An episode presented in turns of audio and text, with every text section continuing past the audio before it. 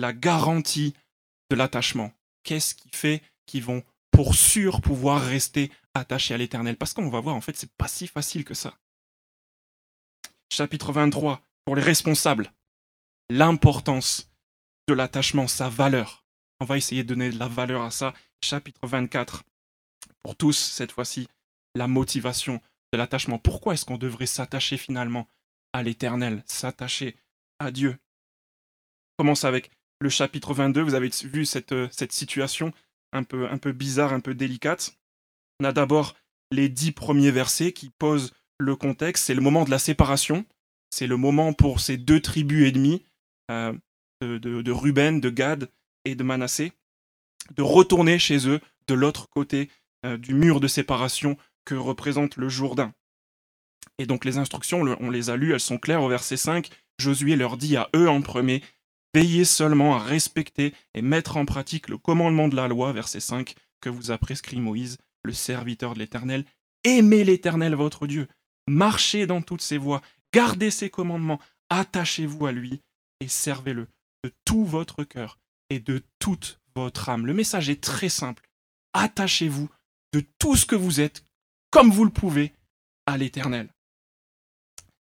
Un attachement total.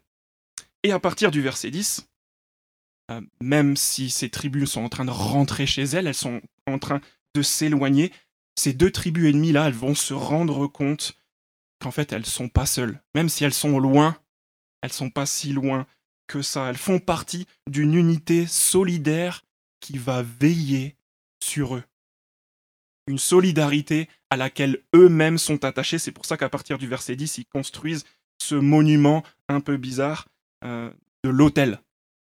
On connaît les hôtels, c'est pas les hôtels H-O-T-E-L, c'est les hôtels A-U-T-E-L, c'est pas juste une table en pierre. Pour cette époque, c'est vraiment un monument utilisé pour le culte. Verset 11, ça s'apprend. On entend parler de ce monument qui est assez grand apparemment, et on en entend parler. Et du coup, qu'est-ce qui se passe? Verset 12, regardez la réaction. Cette nouvelle toute l'assemblée des Israélites se réunit à Silo pour monter les attaquer. Il y a une réaction virulente qu'on connaît actuellement. Les, euh, les, les, Israélites qui habitent à l'ouest ont décidé de venir déboulonner cet hôtel, peut-être même déboulonner les gens qui l'ont construit. Alors au verset 13 et au verset 14, ils envoient une délégation, ils envoient pas n'importe qui, ils envoient Finé, le fils du prêtre Éléazar, et ils envoient aussi dix princes, un par famille, pour chacune des tribus d'Israël. Et une fois qu'ils arrivent, verset 15, ils vont voir la tribu de Ruben, de Gad, de demi-tribu de Manassé dans le pays de Galade et s'adressent à eux. Voici ce que dit toute l'assemblée de l'Éternel. Et dans les versets 15 à 20, du coup, il y a un long discours exhortatif. Ils sont en train de leur dire Qu'est-ce que vous avez fait? Faites demi-tour tout de suite, c'est super dangereux. Là, il y a un petit décalage pour nous. Qu'est-ce qu'il y a de mal construire un truc euh, chez toi? T'es chez toi, tu fais ce que tu veux. Tu veux euh, monter un, mur en pierre, tu fais ce que tu veux. Mais il faut bien comprendre le contexte. Dieu avait mis en garde avant que son peuple arrive dans ce pays d'offrir des holocaustes dans tous les lieux, dans ceux qu'il avait envie. Il avait prévu un seul, unique endroit. Et donc, la, situation est très grave parce que ces deux tribus ennemies sont tout simplement soupçonnées d'avoir changé de Dieu, d'aimer un autre Dieu, de vouloir se séparer. C'est pour ça qu'on lit dans les versets 21 à 29 le désaveu complet, heureusement, de ces deux tribus ennemies qui disent Vous comprenez pas bien, on n'a pas construit euh, cet hôtel pour se, pour, pour se créer notre propre lieu de culte et pour se séparer de vous. Au contraire, c'était pour s'attacher à vous et que ça soit un témoin, aide, et que vous vous souveniez, en fait, on fait partie du peuple. Et dans les versets 30 à 34, tout revient à la normale. Qu'est-ce qu'on doit comprendre de, ce, de cet événement un peu bizarre d'il y a quelques siècles? Je pense à quatre grandes réflexions. Ça nous apprend quelque chose sur la vie privée entre guillemets, des chrétiens dans l'Église. Ça nous apprend quelque chose sur la manière de veiller les uns sur les autres. ça nous apprend aussi quelque chose de bon. Avant l'éloignement à venir de l'été, on va tous se séparer, on va tous partir, pas forcément euh, au-delà du Jourdain, mais peut-être au-delà de la Méditerranée. On va s'en aller, ça nous apprend quelque chose d'intéressant et ça nous pose une question aussi d'examen personnel. Quatre choses. Premièrement, il y a deux manières de voir cet événement des dix princes avec le fils d'Éléazar qui se déplace pour demander des comptes. Il y a une manière de voir les choses un peu comme ça se passe des fois chez moi. On a notre aîné, Élie, qui va avoir dix ans, qui est chargé de veiller sur Robin, le dernier, il y a juste un an. Et Robin, il a deux choix. Il peut soit voir Élie comme la police, et juste penser que Ellie, il est juste là pour l'empêcher de, faire des choses euh, qu'il aimerait bien faire, ou alors il peut le voir comme ce qu'il est vraiment, un grand frère aimant, qui veut l'aider à grandir, à vivre, si possible, le plus longtemps possible, et qui représente notre autorité pendant un petit moment à moi et à Flavie. On a chargé Ellie de s'occuper pour son bien de Robin. L'intrusion des autres chrétiens dans ce qu'on pourrait appeler notre vie privée, voilà la question qui se pose ce matin. Est-ce qu'on considère ça comme une bénédiction ou comme une intrusion? Ce qu'on doit voir avec ce chapitre 22, c'est que Josué conseille aux deux tribus ennemies de s'attacher à Dieu, mais ils vont partir au loin. Alors, il y a quelque chose qui se passe là sous nos yeux qui est magnifique. Ils ont, en plus de, de ce secret de la vie, d'être attachés à Dieu, l'offre d'une garantie que cet attachement, il est réel. Il y a des gens qui se soucient de leur attachement. Ils veulent les garder près de Dieu. C'est un profond réconfort en fait. Ils sont en train de partir au loin, mais ils seront jamais seuls. C'est la première leçon qu'on peut tirer de ce chapitre 22.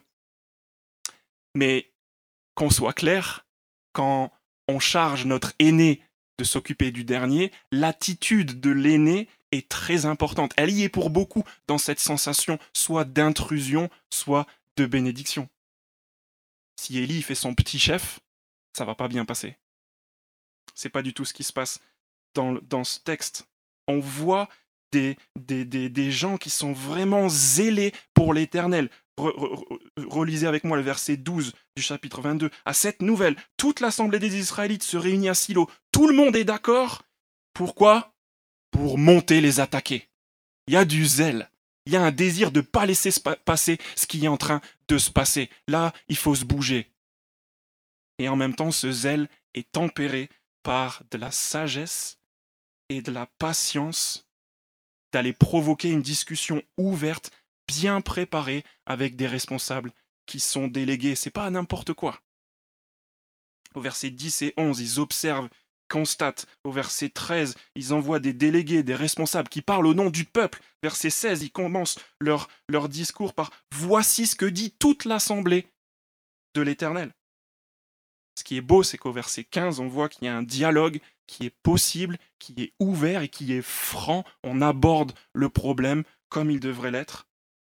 Verset 16 et verset 18, ces responsables-là, non seulement ils parlent au nom du peuple, mais ils parlent pour le bien commun et au nom de l'Éternel. Verset 16. Voici ce que dit toute l'assemblée de l'Éternel. Que signifie cet acte d'infidélité que vous avez commis envers le Dieu d'Israël? Voilà, c'est lui le problème.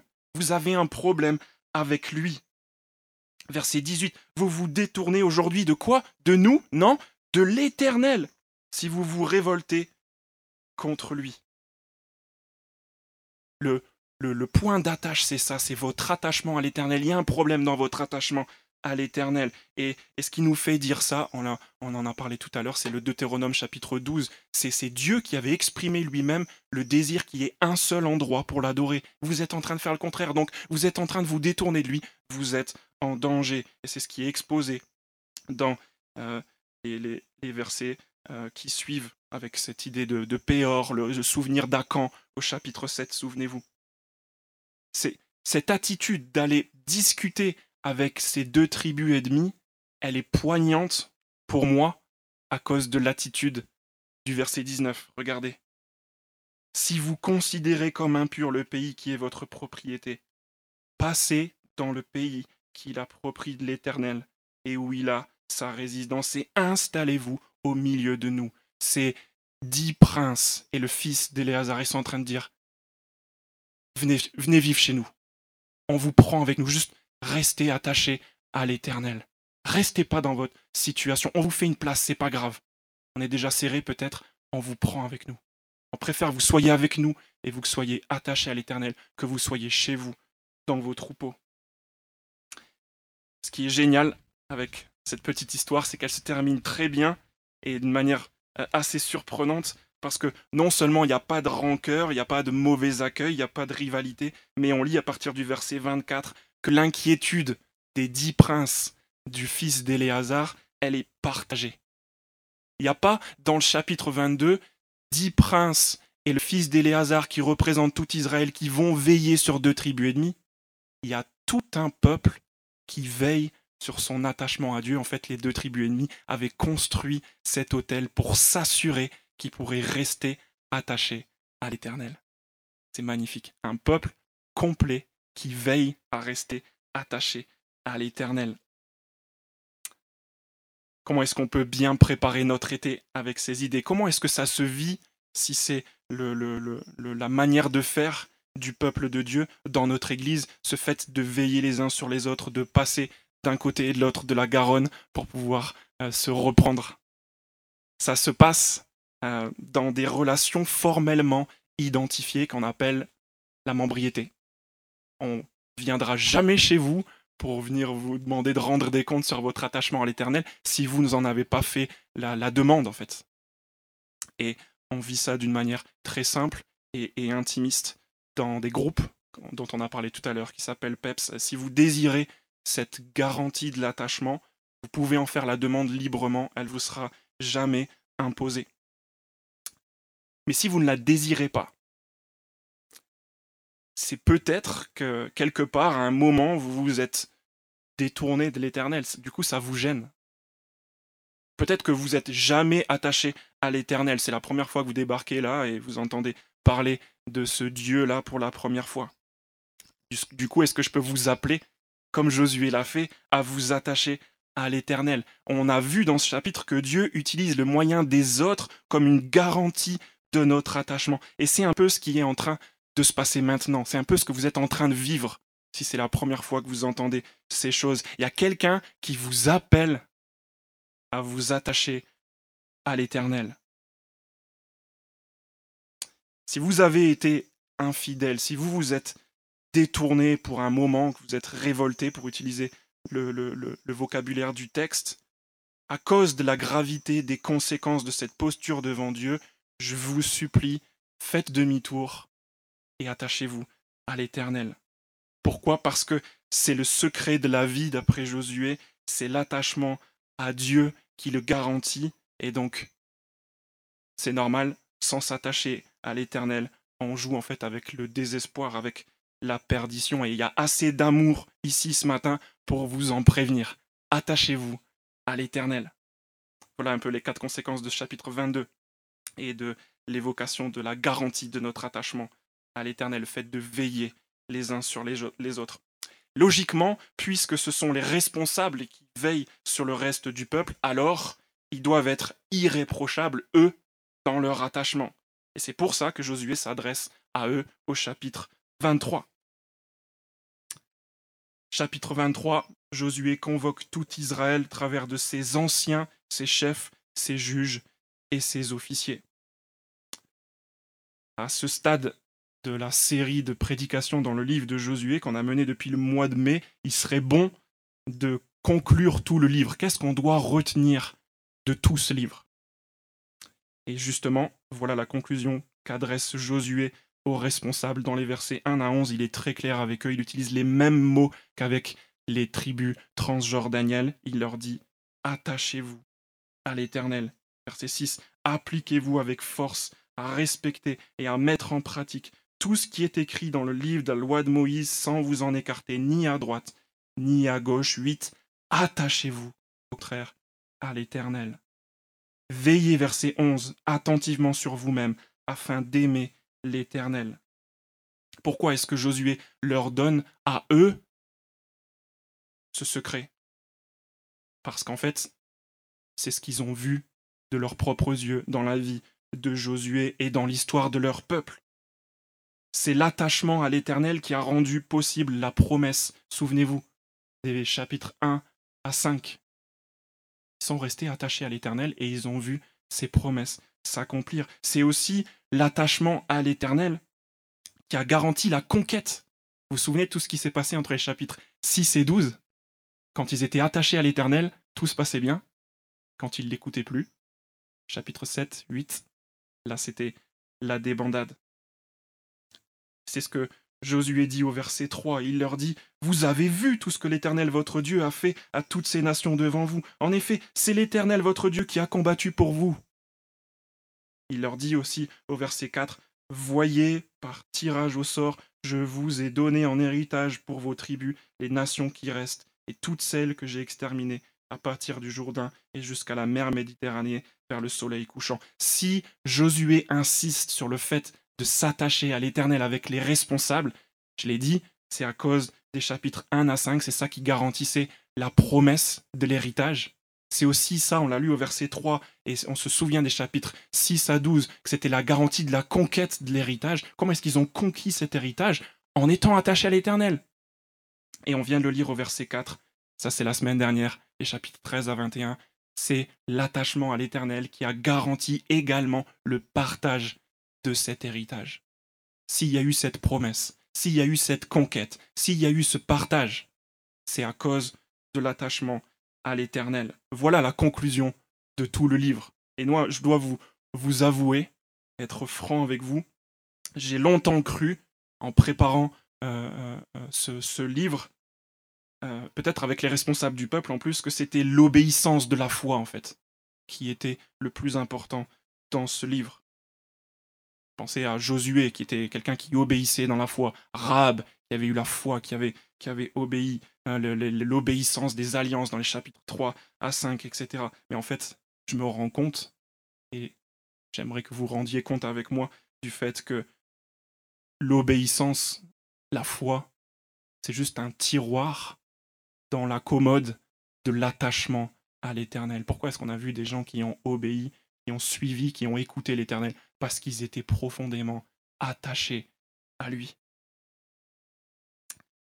l'attachement à Dieu, Josué est en train de dire à ses responsables, c'est la recette gagnante du leadership. C'est pour cela que Josué livre le secret de son propre service et il rappelle le chapitre 1 au verset 6 en disant Ne vous en écartez ni à droite ni à gauche. Vous vous souvenez de ces mots? Peut-être pas. Chapitre 1 verset 7 c'est ce que l'Éternel avait dit à Josué. C'était le conseil qu'il avait donné à Josué. Et Josué, il est en train de finir sa vie et il dit au peuple Vous voulez que je vous dise un truc? Mon secret C'est la parole.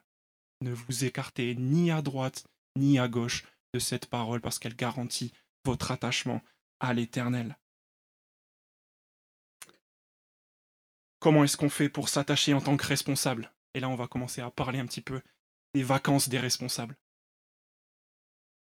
Comment est-ce qu'on fait pour s'attacher? Je pense deux éléments au moins sont clairs, ils sont répétés au verset 6 et au verset 11. Verset 6, appliquez-vous avec force. Si vous êtes responsable dans cette église, il va falloir s'appliquer, il va falloir faire des efforts. Au verset 11, on lit Veillez attentivement. Premier élément, ça demande des efforts ça demande de la discipline. Les efforts de la discipline dirigés vers quoi? Suite du verset 6. Appliquez-vous avec force à respecter et à mettre en pratique tout ce qui est écrit dans le livre de la loi de Moïse. Deuxième élément, l'écriture. On pourrait avoir l'habitude d'entendre ça, on sait, les responsables, ils doivent maîtriser l'écriture, mais c'est pas, c'est pas le but. Le but, c'est pas de maîtriser l'écriture, Regardez le verset 11.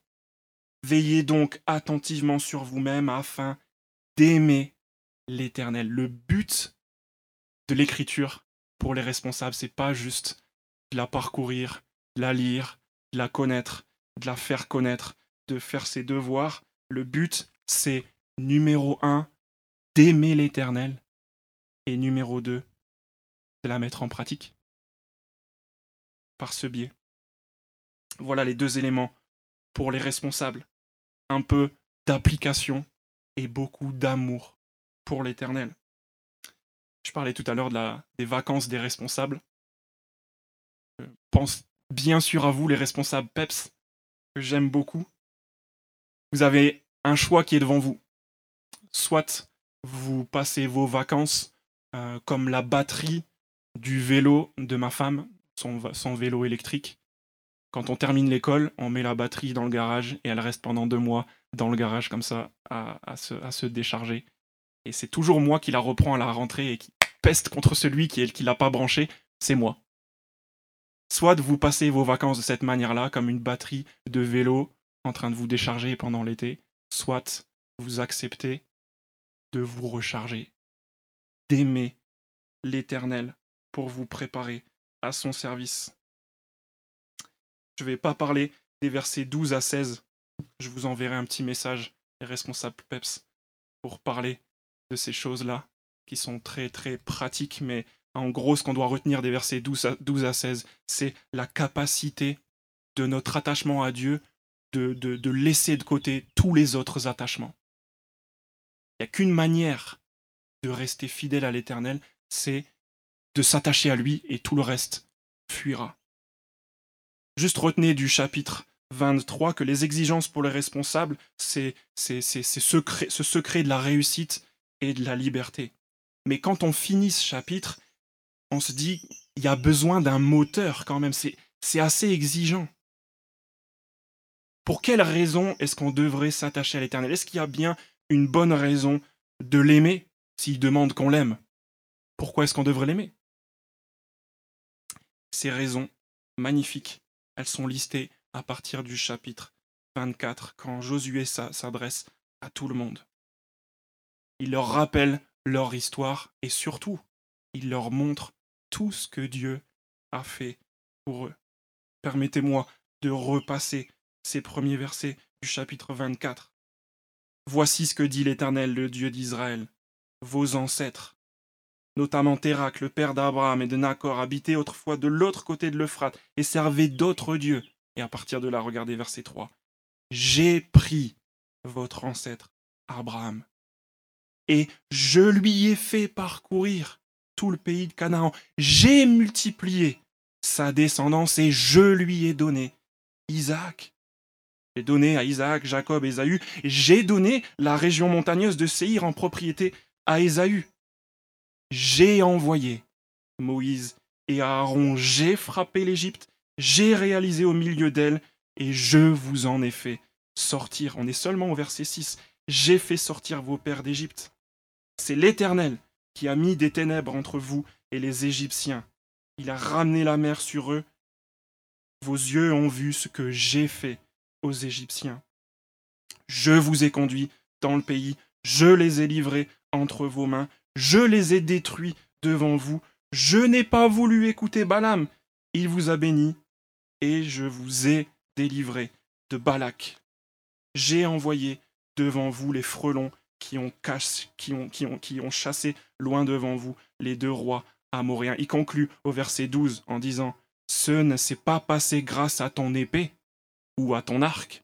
Verset 13 Je vous ai donné un pays que vous n'aviez pas cultivé, des villes que vous n'aviez pas construites et que vous habitez, des vignes et des oliviers que vous n'aviez pas plantés et qui vous servent de nourriture. Quelle est la motivation profonde d'aimer et de s'attacher à l'Éternel? Est-ce qu'il y a encore besoin de se poser la question? On ne s'attache pas à l'Éternel parce qu'on doit le faire. On s'attache à l'Éternel parce qu'on est irrésistiblement attaché à lui si on considère tout ce qu'il a fait pour nous, d'où on vient et où on en est aujourd'hui. Et je ne parle pas ici que de l'histoire de, cette Église. Je parle de notre histoire personnelle. Ce Dieu auquel on est appelé ce matin à s'attacher, c'est le Dieu qui va chercher des gens très loin de lui, comme Abraham, ce fils de païen. Ce Dieu qui choisit des gens comme ça, verset 4, qui les rend sensibles à ses promesses. C'est pas tout. C'est ce Dieu-là qui tire aussi de l'esclavage, verset 5, qui préserve la vie même contre ceux qui voudraient maudire, versets 7 et 10. Il s'obstine à bénir, verset 10, pour finalement nous faire hériter de grandes richesses et de son repos. C'est 13. Ces gens-là qui sont appelés à s'attacher à lui n'ont pas d'autre choix en fait que de s'attacher à lui à cause de tout ce qu'il a fait. Pour les seuls dangers que courent ces gens, c'est soit d'oublier d'où ils viennent, ou d'oublier les actes incroyables que Dieu a pu faire. Ils sont pris par la vie de tous les jours ou l'habitude, et en fait ils oublient ces choses-là. Soit ce que Dieu est en train de prévoir au verset 12, minimiser l'action de Dieu au détriment de la leur. Ils se disent Ah, si, si j'en suis là aujourd'hui, c'est que j'ai fait assez d'efforts. Si j'en suis là aujourd'hui, c'est que j'ai pris les bonnes décisions. Si j'en suis là aujourd'hui, c'est que j'ai coupé avec les bonnes personnes, avec les. Non, pas du tout. Si on en est là aujourd'hui, c'est grâce à Dieu. Si on peut jouir d'un repos cet été, n'oublions pas l'Éternel, au contraire, aimons-le d'autant plus. Regardons comme Dieu l'avait demandé de le faire à son peuple dans le Deutéronome chapitre 6, ces bénédictions comme des bénédictions qui viennent de lui. On quitte ces trois chapitres. Et est-ce que ça veut dire qu'on doit quitter ce livre, ces chapitres et même cette rencontre juste avec la avec un désir renouvelé d'aimer et de servir Dieu Chapitre 24, verset 14. La réponse est simple. Oui. Josué dit, maintenant, craignez l'Éternel et servez-le avec intégrité. Oui, on devrait repartir d'ici avec un désir renouvelé de nous attacher à l'Éternel, mais on est en train de parler de la motivation. Pour motiver le peuple, Josué il parle de sa propre famille au verset 15. Il dit, faites ce que vous voulez, mais moi et ma famille, c'est déjà tout fait. On va servir l'Éternel, on va s'attacher à lui. Ce à quoi le peuple répond dans les versets 16 à 18. Mais nous aussi, bien sûr, on va servir l'Éternel. Compte là-dessus. Il n'y a aucun problème. Mais on doit se rendre compte. On doit se rendre aussi à l'évidence. Comme Josué le fait dans les versets 19 à 20. En fait, on n'est pas capable de s'attacher à l'Éternel. On peut sortir d'ici avec une niaque pas possible. On sera vite calmé, en fait, au bout de quelques jours, au bout de quelques semaines si on n'a pas la motivation dont on a besoin pour s'attacher à l'Éternel. Josué dit au peuple, vous ne serez pas capable. Vous ne serez pas capable de servir l'Éternel, car il est un Dieu saint, il est un Dieu jaloux, il ne pardonnera pas vos transgressions et vos péchés. Lorsque vous abandonnerez l'Éternel et que vous servirez des dieux étrangers, il se retournera contre vous et vous fera du mal, il vous fera disparaître après vous avoir fait tant de bien. Dans son insouciance, le peuple au verset 21 répond à Josué Non, car nous servirons l'Éternel. On est déterminé. On va y arriver. Et c'est ce sur quoi, dans les versets 22 à 25, pour terminer, Josué conclut une alliance. Regardez le verset 25. Josué conclut ce jour-là une alliance avec le peuple. Il, il conclut une alliance sur la base de ce qu'ils viennent de dire, de l'engagement qu'ils viennent de prendre avec les mots qu'il vient de prononcer au verset 19 au verset 20. Ça ne marchera pas. Ça ira pas. C'est ici que l'alliance prend tout son sens et est importante. On est en train de toucher à la différence entre toutes les grandes religions de, notre existence, de notre humanité, cette manière de penser, je vais y arriver, je vais le faire, je vais mettre les choses en place pour que ça marche. Je vais aimer l'éternel. Oh, vous imaginez même pas ce que ça va être. Quand vous allez me voir, vous allez dire ce gars, qu'est-ce qu'il aime l'éternel. Je vais vous en mettre plein la vue. Et la grande différence avec l'évangile de Christ. Christ qui est venu parce que cette alliance qui a été conclue à Sichem par Josué, elle a été brisée. Ça n'a pas fonctionné. Ça a peut-être marché le temps d'une génération, comme on lit à la, fin du chapitre 24. Et encore. Ils ont désobéi, ils se sont éloignés. ils ont été détruits, comme l'Éternel l'avait promis. Les malédictions du chapitre 23, verset 15-16, du chapitre 24, verset 19, prononcées contre ceux qui allaient se détourner de l'Éternel. Pourquoi est-ce qu'on on les prend pas pour nous? À cause de la bonne nouvelle, de la nouvelle alliance que Christ a scellée. C'est lui qui est devenu, nous dit Galates chapitre 3, la malédiction pour nous. Christ nous a racheté de la malédiction de la loi en devenant malédiction pour nous. Quelle motivation est-ce qu'on devrait avoir pour s'attacher à l'Éternel? C'est celle-là. On ne lutte pas pour être apprécié par Dieu et pour éviter son jugement. C'est déjà fait.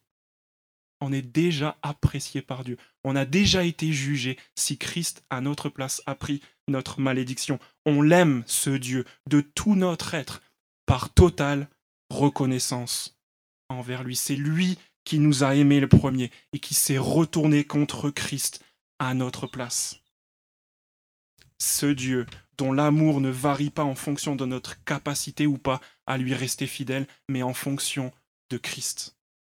Josué, au chapitre 24, il a conclu une alliance avec le peuple sur la base de son engagement et avec pour témoignage une pierre qui est dressée. Je l'ai dit, cette alliance, elle a été brisée mais Christ a garanti une nouvelle alliance sur la base de son propre sang, pas sur des engagements des hommes qui tiennent pas leur parole, mais avec une croix en témoignage dressée qui ne peut pas être brisée. Vous trouvez ça difficile d'être attaché à Dieu? Je fais partie du même club que vous. J'ai discuté avec des gens cette semaine qui me disaient c'est dur. Je sors du confinement, j'ai l'impression que je perds l'agnac. J'ai plus envie de lire. Il y a les beaux jours qui viennent j'ai plus de désir pour Dieu. Écoutez cette bonne nouvelle de la nouvelle alliance en Christ. Il a tout donné pour nous, son propre Fils, pour qu'on soit attaché à lui continuellement. C'est pas nous qui décidons ou pas de notre attachement à Dieu. On est déjà attaché. Maintenant, c'est à nous de continuer de tourner nos cœurs vers lui et de le servir en reconnaissance. Le 7 novembre 1910, l'écrivain russe Léon Tolstoï est mort lui aussi, après une agonie de plusieurs jours des suites d'une pneumonie.